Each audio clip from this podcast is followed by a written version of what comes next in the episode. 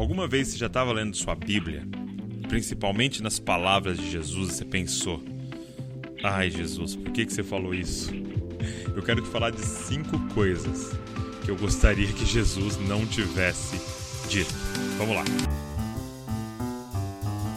Está começando o podcast Jesus Cop a revolução das cópias de Jesus. Jesus Cop Podcast. Que alegria! Que alegria ter você aqui, nos ouvindo ou nos assistindo, porque o nosso podcast está em todas as plataformas de podcast e também no YouTube. Porque aí, se você é novo aqui, seja muito bem-vindo. Que alegria, cara, é, que você está aqui pela primeira vez no nosso podcast. Olha, deixa eu te dizer uma coisa: tem muito material aí para você ouvir e para você assistir. Então aproveita tudo. Toda segunda-feira tem um podcast de entrevista, toda quarta-feira esse aqui, o Copiando Jesus, que é sempre temático. Ah, nós temos um grupo no Telegram onde a gente compartilha o PDF é, desse conteúdo aqui para você poder estudar ou compartilhar com o grupo. Isso é muito legal. Se você está sempre aqui, seja bem-vindo de volta e obrigado. Obrigado por você que está divulgando, está falando para os outros, está mandando link nos grupos. Então, muito obrigado. É por causa de vocês que a gente tem chegado tão longe e alcançado milhões de pessoas com o Evangelho. Eu estou muito feliz com isso, porque tudo que a gente faz tem um objetivo: te deixar mais parecido com Jesus e te dar ferramentas para você formar Cristo em outras pessoas. E hoje eu queria falar sobre algumas palavras difíceis de Jesus. Eu quero. Tem um livro chamado 10 Coisas que eu gostaria que Jesus não tivesse dito. Então eu estou falando a partir desse livro. E eu quero falar cinco. Cinco. E as cinco que eu selecionei, elas estão no Sermão da Montanha. Sermão da Montanha é uma das porções das Escrituras mais importante e mais desafiadora para nós. Então vamos lá. Primeira coisa que eu gostaria que Jesus não tivesse dito, porque é extremamente desafiador. Mateus 5, verso de número 3. Bem-aventurados os pobres em espírito, porque deles é o reino dos céus. Presta atenção. Jesus está dizendo para nós que o reino dos céus tem um dono, ou tem donos. Quem são? Ou quais as características das, daqueles que vão herdar o reino dos céus? E aí ele usa esse termo, bem-aventurado. Sabe o que é bem-aventurado? Feliz. Sabe o que é bem-aventurado? É talvez um termo que a gente usa muito, bem-sucedido. Sabe o que é uma pessoa de sucesso, Jesus estava dizendo? Os pobres em espírito. E é interessante que o, o, a, a, palavra original que Jesus usa aqui é pitocos tá? No, no, no, grego. Eu não sei nem se a pronúncia é exatamente essa, ok? Mas eu sei que essa palavra é, é, ela traz uma imagem para quem estava ouvindo. E a imagem de um mendigo é a imagem de alguém no chão. É, é, pedindo misericórdia, ajuda, como que dizendo: se você não parar e me ajudar, eu vou morrer de fome, eu vou morrer na minha vulnerabilidade. E, e aí, de repente, Jesus coloca na mesma frase pitocos, essa imagem, e bem-aventurado. Você fala, Jesus, o que, que você está falando? Como assim feliz? E aí, é, eu quero te explicar isso. Isso aqui é desafiador, por quê? Porque nos tira da nossa arrogância. Nos tira. É, é porque pra gente, o que, que é bem sucedido? É o cara cheio de grana. É o cara cheio de poder porque bem-sucedido para nós é estar no controle. Feliz para nós é estar no controle. É eu, eu saio de casa a hora que eu quero, porque eu tenho meu carro, eu vou aonde eu quero, porque eu tenho recursos, eu viajo para onde eu quero, eu faço meu horário, isso é o bem-sucedido. E Jesus está falando: não, você não entendeu nada. Sabe o que é bem-sucedido para mim? Aquele que mais depende de Deus ou aquele que, na verdade, entendeu o quanto depende de Deus. Estes são os bem-aventurados. Bem-aventurados os que reconhecem sua pobreza de espírito. Sabe, é, é o que depois ele fala: sem mim nada podeis fazer. João, capítulo de número 15 é a gente reconhecer que somos completamente dependentes dele, como aquele homem, aquela mulher no chão dizendo assim: se você não parar, Deus, eu morro. O meu fôlego de vida é teu. O alimento que está na minha mesa foi o Senhor que me deu. A força para trabalhar vem de ti. Eu dependo completamente do Senhor.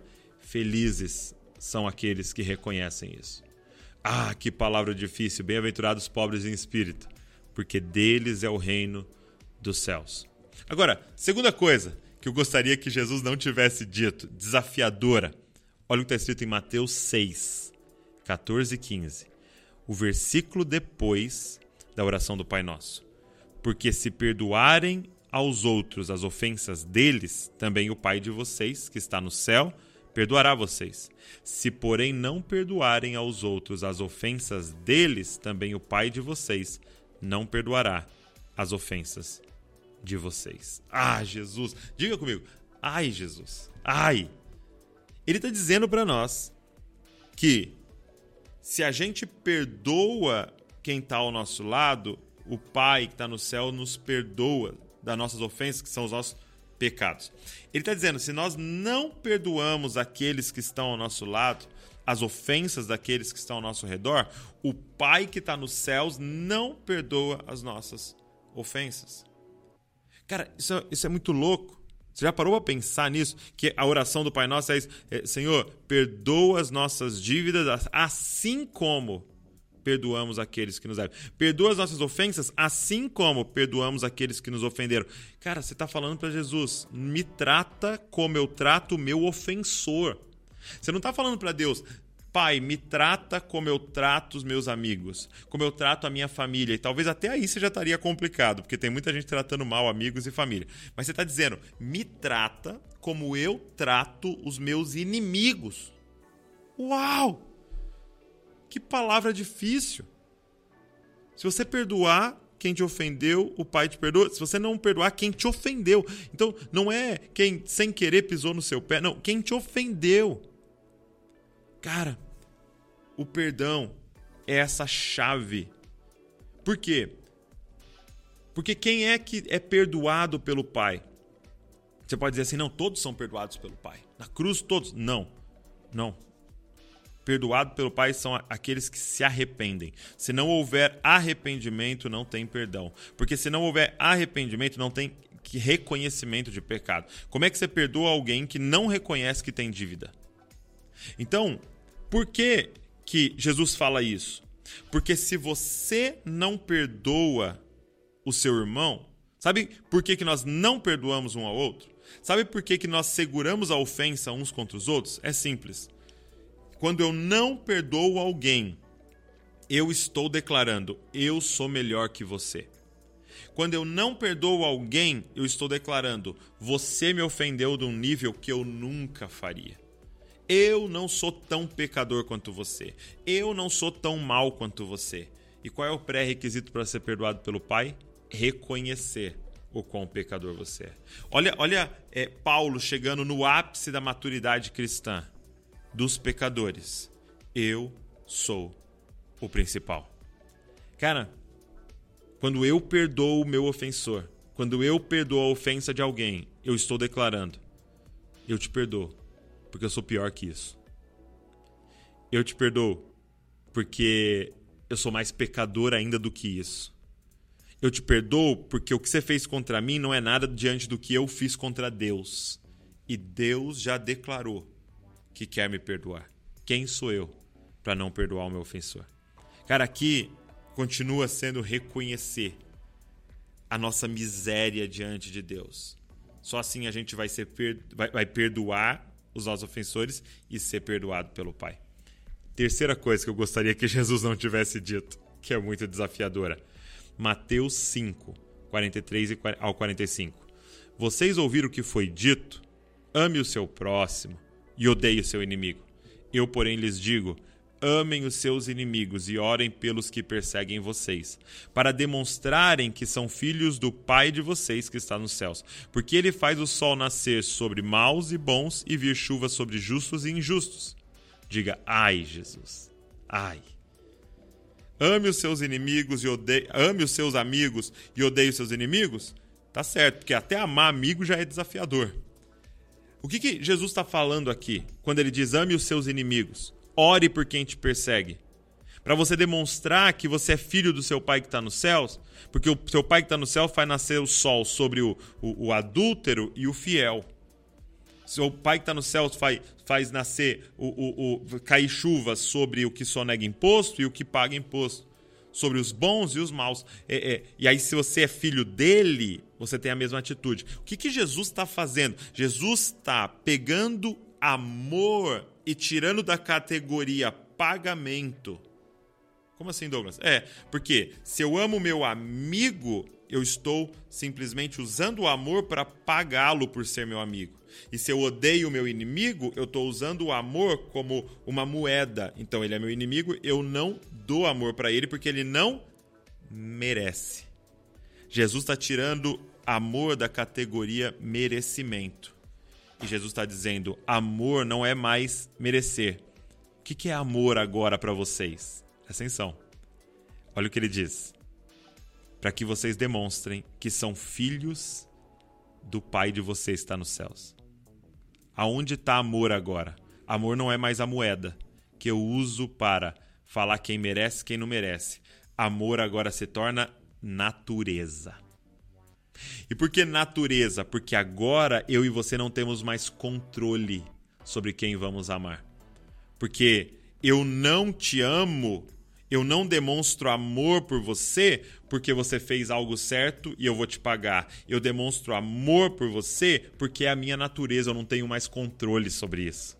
Por que, que o sol nasce para os justos e injustos, a chuva cai sobre os bons e os maus? Porque Deus é amor. Amor não é a moeda de troca de Deus. E aí, qual foi a nota que você tirou na escola? Tá aqui amor. E aí, que que você, é, quantos mandamentos você obedeceu? Tá aqui amor. Tá, não, amor é a natureza do nosso Pai. E agora é a nossa natureza porque nós somos filhos e filhas de Deus. Ai, Jesus. Ele mudou o que é amor. Ele vai dizer: é, se você ama quem te ama, qual é a sua diferença para os pagãos? Porque eles também amam quem ama eles, porque para eles amor é moeda de troca. A diferença é que agora amor é a natureza de vocês. E vocês não têm mais controle. Eu gosto muito de uma história, talvez você até já me ouviu contando, mas eu, eu, eu gosto tanto dela que eu vou repetir para você. É, havia um, um, monge sábio, né? E ele estava na beira de um lago e estavam ali os seus alunos por perto. E de repente, um escorpião estava assim na água, no lago, e meio que se afogando ali, desesperado. E aí o monge foi lá, pegou ele com a mão e veio trazendo para a terra seca. E quando ele estava perto de colocar ele na terra, o escorpião picou ele. E aí aquele, né, aquela picada, ele tirou a mão, colocou o escorpião ali. E aí os alunos chegaram e falaram: Mestre, o que, que você está fazendo? Você não sabia que ele ia te picar? É um escorpião, mestre. Como é que você pega ele na mão? Você não sabia que ele ia te picar? E ele disse: Eu sabia. E eles olharam um para o outro, olharam para o mestre e falaram: Então por que, que você fez isso? Ele falou assim: Porque a natureza dele é me picar. E a minha é ajudá-lo. Ele não tem controle a não ser me picar. E eu não tenho controle a não ser servi-lo e ajudá-lo. Ei! Amor não é mais a nossa moeda de troca. Amor agora é a nossa natureza. Quarta, quarta coisa que eu gostaria que Jesus não tivesse dito de tão desafiadora. Mateus 5, 10 ao 12. Bem-aventurados os perseguidos por causa da justiça, porque deles é o reino dos céus. Bem-aventurados são vocês por minha causa, quando por minha causa os insultarem e os perseguirem e mentirem, disserem todo mal contra vocês. Alegrem-se, exultem, porque é grande a sua recompensa nos céus, pois assim perseguiram os profetas que vieram antes de vocês. Diga, ai Jesus, meu Deus, Jesus, por que, que você falou isso? Bem-aventurados e perseguidos na mesma frase, Jesus. Você está piorando as coisas, Jesus. Felizes os perseguidos, felizes são vocês quando por minha causa te insultarem, te perseguirem, mentirem, caluniarem contra vocês. Sim. Felizes, bem-aventurados. Por quê? Porque nós estamos num sistema caído. E se você fizer então o que é certo, provavelmente você será contra a cultura. Você será contra o sistema. E o sistema vai te perseguir. Então, se você mora em um sistema, em um mundo caído, estar de pé vai dar problema. Se você mora em um mundo que foi declarado estar em trevas, se você brilhar, vai dar problema. Então, é, problema, a perseguição, a calúnia, a mentira, é, vai ser como que um diagnóstico: você está no caminho correto. Ele vai dizer em outra ocasião: ai de vocês quando todos te louvarem quando todos aplaudirem, porque eles estão aprovando. Só que eles têm um coração mau, então eles aprovam o mal. Então, se eles estão aprovando o que você está fazendo, você consegue fazer a conta? Tem alguma coisa errada. Bem-aventurado são vocês quando vocês forem perseguidos, porque vocês estão no caminho certo. Eu lembro que um dia um, um discípulo, alguém que estava discipulando, ele, ele chegou para mim e falou assim: estou muito chateado. Poxa, estou muito chateado. Por quê? Porque eu estava organizando todas as coisas aqui para um evento que ia ter. Cara, eu fiquei até tal hora fazendo e não sei o quê. Quando eu cheguei aqui, sabe, me caluniaram, falaram que eu não fiz e que eu não, não, fui atrás e que eu não comprei e que eu não dei importância, mas eu tô dando minha vida aqui e me caluniaram, mentiram, o menino mentiu sobre mim lá e ele chateadíssimo tal. E aí eu falei assim para ele, cara, você vai fazer o seguinte, você vai chegar em casa. E era, era solteiro. Você vai chegar em casa vai falar assim pra sua mãe: Mãe, você não sabe, cara. Que coisa maravilhosa que vem acontecer hoje. Fui caluniado. Mãe, você não sabe que coisa extraordinária que aconteceu hoje. Fui injustiçado, mãe. E aí ele me olhou para aquela cara de ué, né? Tipo assim, cara, meu pastor é louco. me olhou com aquela cara de ué. Eu falei assim, e aí você vai terminar assim: Fui achado digno de ser tratado como meu mestre. Cara, lembra de Pedro saindo da prisão, tendo sido espancado, tendo sido açoitado, e aí fala assim que eles saíram alegres. Acho que, se não me engano, Pedro e João, eles saíram alegres porque foram achados dignos de sofrer pelo nome de Cristo. Por que felizes? Porque bem-aventurados que são perseguidos? Porque você se parece muito com Jesus quando está sendo perseguido. E por último, a última coisa que eu gostaria que Jesus não tivesse dito, de tão desafiadora, Mateus 5, 27 ao 30, diz assim: Se o teu olho direito leva você a tropeçar, arranque-o, jogue-o fora, pois é preferível você perder uma parte do seu corpo do que ter todo o corpo lançado no inferno. E se a sua mão direita leva você a tropeçar, corte, jogue-a fora, pois é preferível você perder uma parte do seu corpo do que o corpo inteiro ir para o inferno. Diga, ai, Jesus, ai. Por que, que o Senhor falou isso, Jesus? Aqui é, é, é algo muito desafiador. Por quê? Primeiro, porque ele está dizendo: ei, é sua responsabilidade fazer o que for necessário para não pecar. Ele está dizendo: se o seu olho direito fizer pecar, arranca. Ele está dizendo: ei, faça o que tiver ao seu alcance para não pecar mais. Vá até as últimas consequências. É claro que ele não está falando literalmente você arrancar seu olho para você pegar uma faca e cortar seu pé. Mesmo porque só com um olho você vai continuar pecando. Mesmo porque sem os dois olhos você vai continuar pecando na sua imaginação. O que ele está falando nesses versículos é: arranca pela raiz aquilo que te faz pecar. É interessante ele falar do olho e aí ele vai falar da mão direita. Por que mão direita? Porque é a mão da nossa habilidade. Ele está falando nem se você for bom naquilo que você vai ter que cortar. Se te faz pecar, corta. Se eu não me engano, no texto de Lucas, ele vai falar: é, arranca o seu pé. Querendo dizer, é, se aquilo que você está olhando te faz pecar, arranca. Se aquilo que você faz, mesmo sendo bom, é, é te faz pecar, para. É, se, a, se, o lugar que você está indo, falando de pés, se os lugares que você está frequentando te faz pecar, corta. É, corta essa, meu irmão.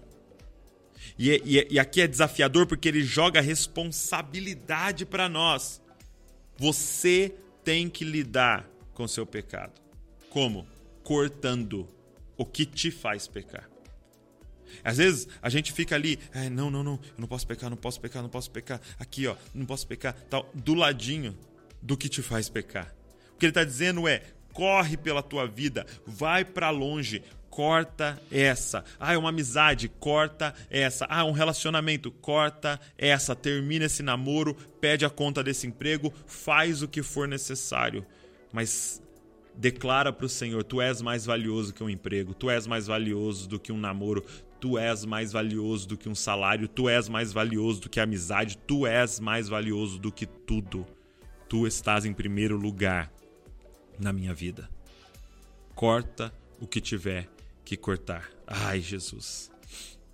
Sabe, são coisas desafiadoras, mas a verdade é que bom que Jesus falou cada uma delas. Porque nós precisamos ser desafiados. Precisamos ser desafiados dia após dia. Se esse conteúdo te abençoou, se ele foi relevante para você, eu vou te fazer um pedido. Pega esse link, manda para todo mundo.